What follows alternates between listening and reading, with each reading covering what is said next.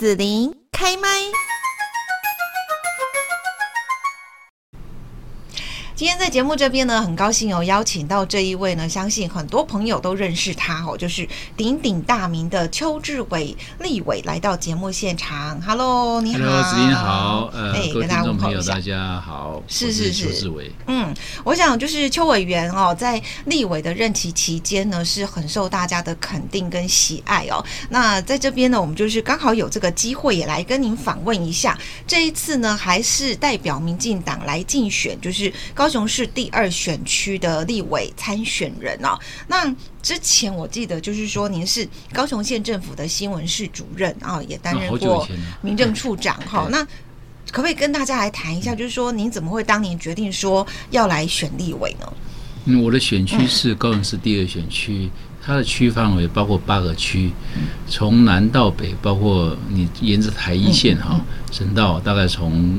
桥头到冈山，嗯嗯，然后到路竹到湖内，湖内再过去就是台南市了。是。另外台十七线呢，它是属于海线，也有四个区，啊，从最南边的梓官到弥陀到永安到茄萣，茄萣过个桥就是台南市了。所以区域范围非常大，有八个区。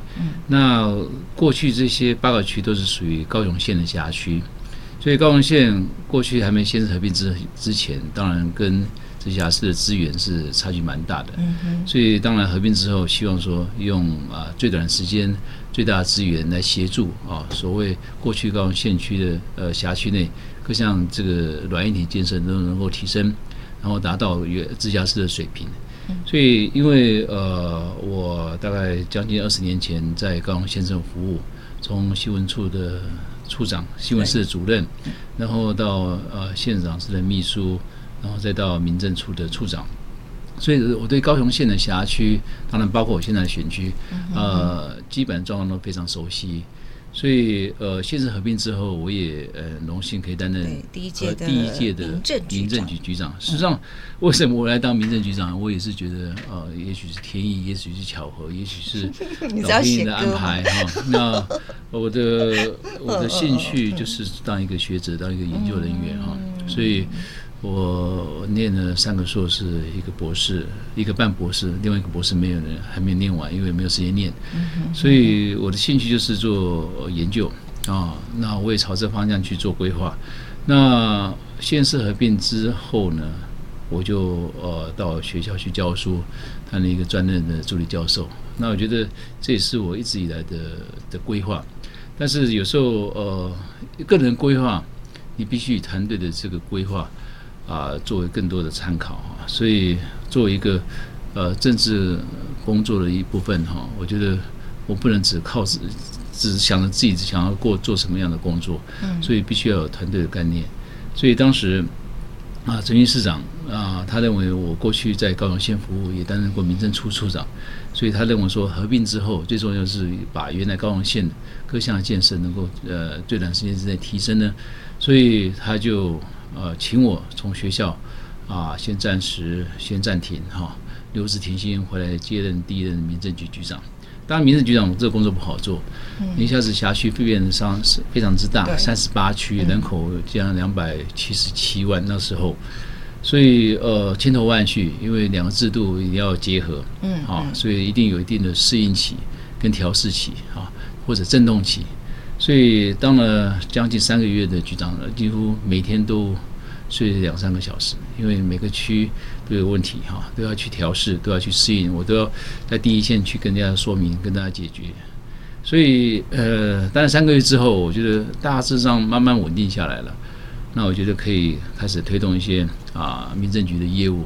那当然因缘机会，那时候刚好适逢要要呃立法院的改选，再过一年就要选举。那呃，高雄县第二选区一直找不到适合人选。哦。他认为呃，陈云市长认为，哎，那时候我才大概四十岁，也博士毕业，然后在大学教书，也当民政局局长，对高雄县也也熟悉。嗯。他就指派给我这个任务。基本上我是有团队感的人，啊，我我可以接受任何的挑战，只要说对。地方有帮助，嗯，对对，人民有帮助，我都愿意去承担，所以我就不说的话啊，嗯，接到这个指示跟跟这个命令之后呢，我就立刻辞掉民政局局长。嗯，然后第二天我就开始在我的选区八个区哈，一百三十二里啊，各里走透透，各区都啊了解各区的状况。所以这样子努力了一年啊，那也也说是运气好，也说是也许老天爷啊愿意给年轻人一个机会，所以。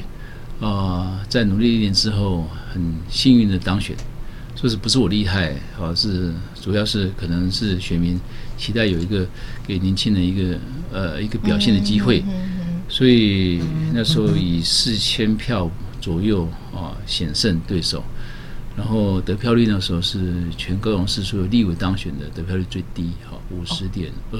所以可见那时候是有点运气成分。是是。那当然接呃当选之后，我的责任就开始了哈，我就必须把我的选区八个区一百三十二里建设好，所以相亲交代任务一定都要完成。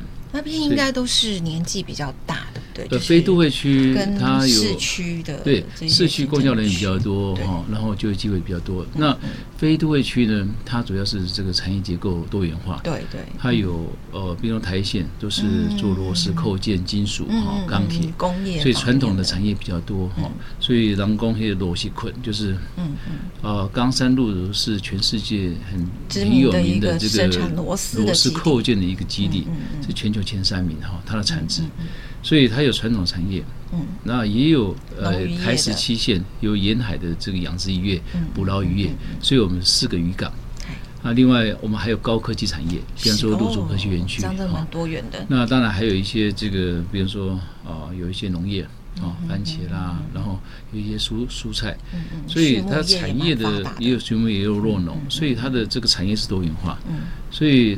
每一种产业有它所面对的问题，哈，每一个区有每一区建设上需求都不一样，对，所以你一定要深入基层去了解，去接触所有的乡亲，嗯嗯，你唯有去呃亲近土地、亲近人民，你才能了解问题。你了解问题之后，你要用你的能力、用你的专业、用你的热忱、用你的效率去解决问题啊。所以，我就秉持这个理念，这个不是当做一个职业，哦，职业是要。步步高升啊，然后你要做到退休，我是把它当做一个置业，职业就是说，在所有的选民啊一票一票投给我，就是对我有期待，所以我就必须带着选民的期待，要战战兢兢把大家交代事情做好。所以，呃，当选之后四年，我就基本上就是一天当两天用，非常认真的从早到晚去忙啊，包括在国会的问政，呃，国会问政是非常辛苦的，因为在南部。你必须六点二十五分的高铁，否则你会来不及咨询。哦，对，你都是搭第一第一班的，呃，甚至有时候告更早是五点五十哈。哦，那第一班高铁去，你才能去咨询，好，你才能去登记。哦，那北部北部对啊，北部的立委他们这个可以睡到比较晚，然后再再去才去登记咨询。我们必须五点半就得呃就得起床，大概不到六点就要出门。嗯。所以每天一到五都是这样子的来来回哈，嗯，那你去问政咨询，就主要是让中央部会、让中央政府啊了解我的选区的各项建设的需求。然后争取更多经费，嗯，来解决呃建设上的需求跟小心的问题。像我们北高雄这边说，呃，像捷运对不对？捷运怎么样？要不要延伸啦？还有呢，很多比较老旧的国中小的校舍哈，学校操场、运动重建、运动场重建呐，道路桥梁拓宽的改建，还有像这个桥头的再生水厂、滞洪池新建等等。那就是十二年来哈，我。呃，就是一点一滴累积的，嗯、所有的所有的政绩不会天上掉下来，嗯嗯、跑道学校的跑道操场不会自己去盖，嗯，捷运不会自己延伸到路竹，嗯，不会延伸到冈山，到冈山，对，那第二交流道不会自己去开，是。啊、哦，那滞洪池不会自己去会长出来，所有的政绩，所有的这个建设都是要一滴一一点一滴，很努力质询、争取、开会。嗯一而再，再而三，才会才会产生这个这个政绩。所以这些呃点点点滴滴，我都有我都非常的，我都非常的在意哈。所以呃，因为这个是对我的选区有很大的帮助，所以从无到有的参与都是我包括我自己提案，哈，很多的建设就是我提案，提案之后请中央部委去做研究，研究之后具体的政策有政策之后编列预算，然后编列预算之后去执行哈，所以通常都要十几年时间。你说学校运动场开建。是这个运动场是要给学生一个呃安心运动的环境，啊，社区的民众也可以使用。对，所以我的选区五十多所中小学，嗯，几乎所有跑道我都翻新维持。嗯嗯嗯，好，就是让学校的师生能够安心的运动哈。所以这个部分我很重视，所以学校的这个校庆我一定去参加，然后看看校园环境有哪些需要改善的。那交通的部分也，我可以讲很久，我可以讲两三个小时。我没办法、呃。所有的所有所有的政绩，我想只要呃我一些。说明会啊，或者一些跟详细报告，我都可以一个人讲一个小时，还是简短版哈。这个精华版是一个小时。您要很深入去了解，说你所提的这些案子跟如何去促进它、推动它，你才能讲这么久吧？是不是？我我的要当然有个蓝图，这个蓝图就是说，我要把北高雄啊，未来因为啊高雄市发展一定是往北。因为原来的市中心在南部，在高雄平呃，在高雄的南边，对，那发展有限，因为腹地不够，嗯，所以必须要往北，往北就是从南子左营再往北就是桥头，就是我的选区，那腹地比较多，然后我们第一个就是要建立一个合居的环境，合于居住的环境，叫合居的环境，所以不能有淹水，所以我我先把治水的问题先解决。啊，所以让我的选区包括桥头、包括冈山、包括鹿竹、包括湖内，完全呃没有远离这个淹水的梦魇。这个这几年我已经完成了，所以不管我们也验证过好几次，包括这个台风来，包括下好大雨都没有淹水的状况。啊，如果有局部，而且消退的很快，没有像过去这个水深及腰那种啊。所以这个部分让大家能够有安心居住的环境很重要。第二个要有一个便利的这个交通环境，嗯，所以一定要捷运。对，捷运我争取了四百八十四百六十四亿，那个是经过无数无数次会议来才会核定，核定之后目前的进度是明年六月会这个通车到冈山站。透过捷运的这个新建，然后做一个整整体的开发，有捷运就有商场，就有 shopping mall，就有餐厅。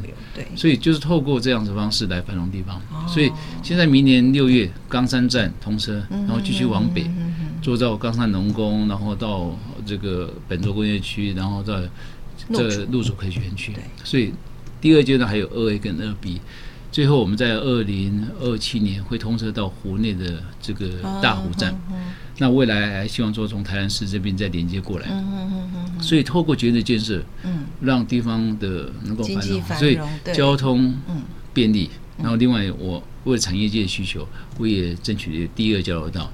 争取交流道没有那么简单的，那个交流道你要去提案，提案之后编的经费，那经费是四十六亿。哦，好，所以过去冈山是一个重呃传统产业集中区，所以重车非常多，所以你必须要解决重车跟一般这个车辆。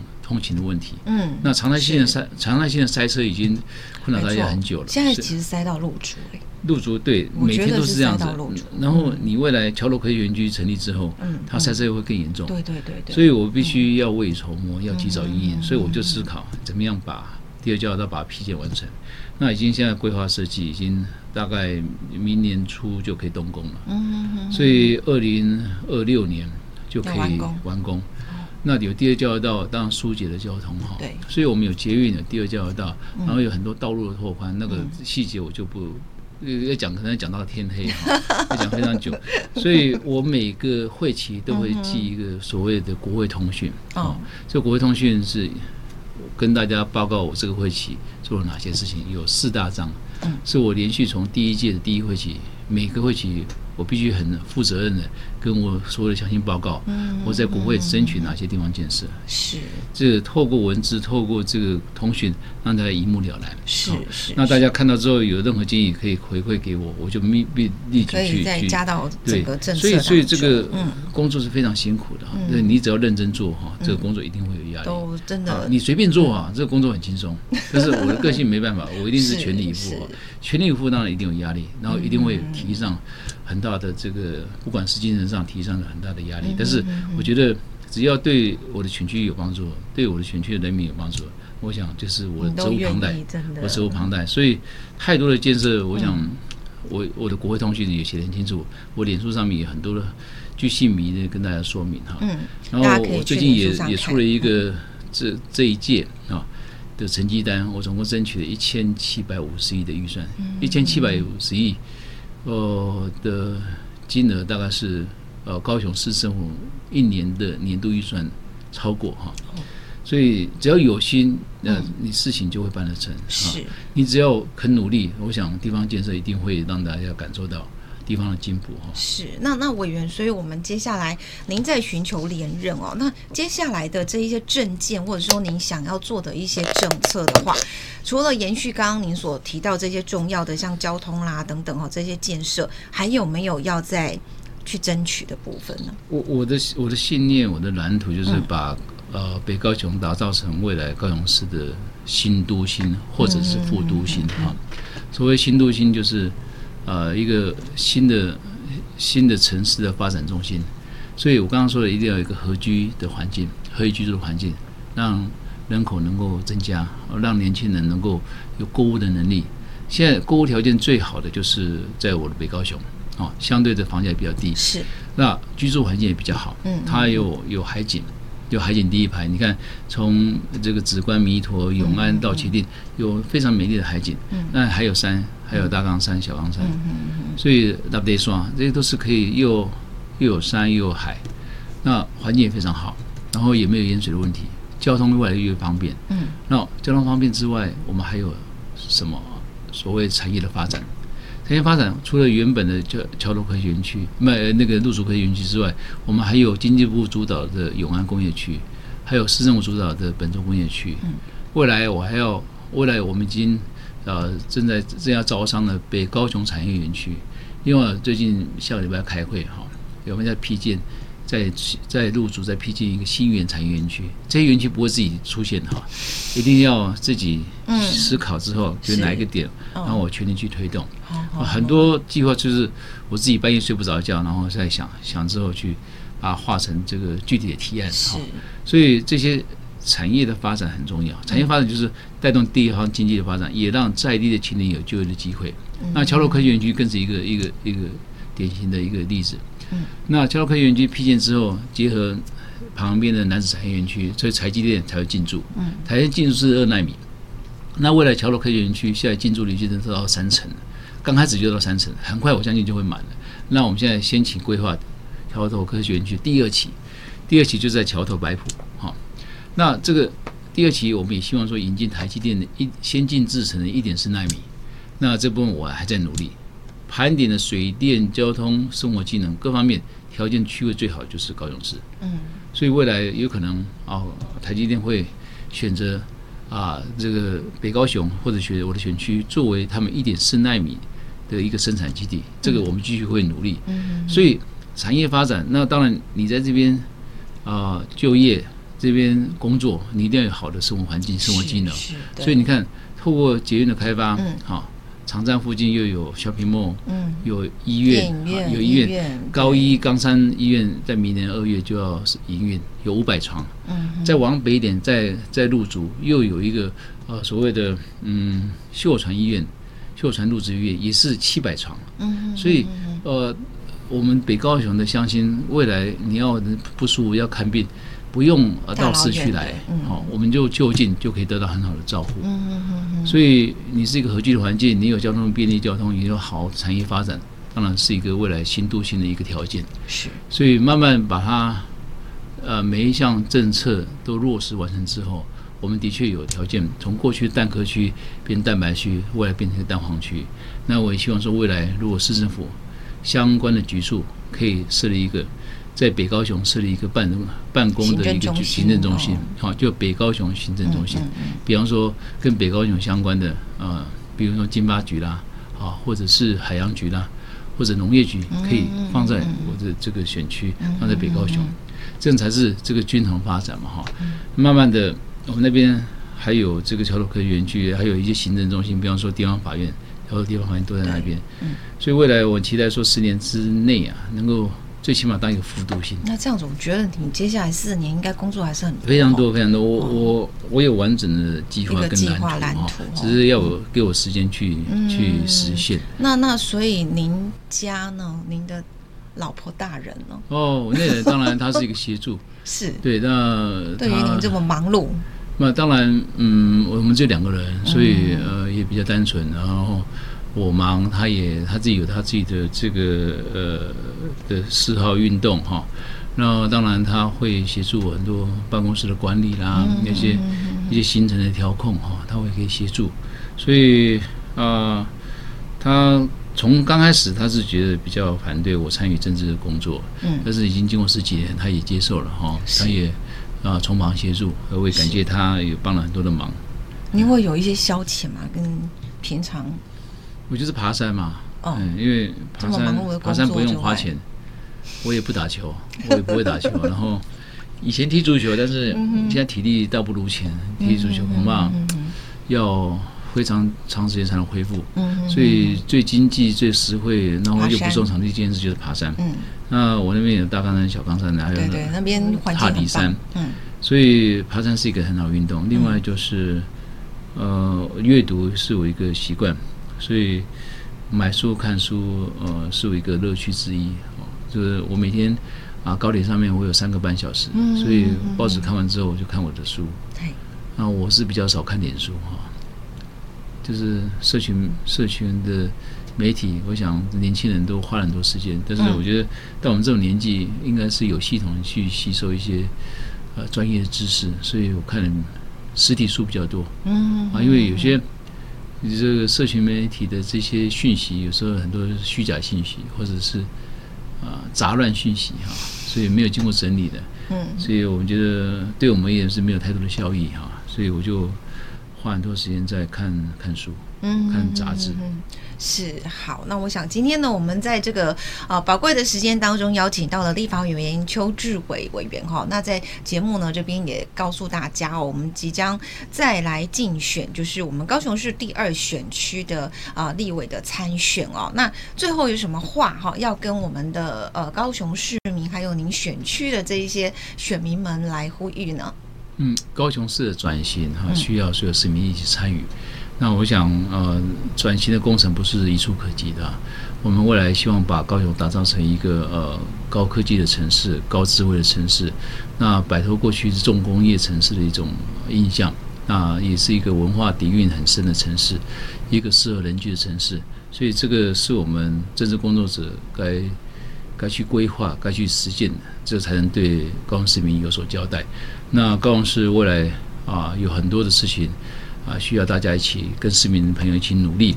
我想啊，高雄市民是幸福的，高雄市民是骄傲的，是我们对未来啊工作的自我期许哈。这个工作不不容易做，啊，压力也大，哇，体力上、精神上压力也大。但是只要对高雄市民帮助。对高雄市的未来帮助，我想我们一定会全力以赴。也希望呃市民朋友多给我们鼓励，多给我们支持，我们会全力以赴。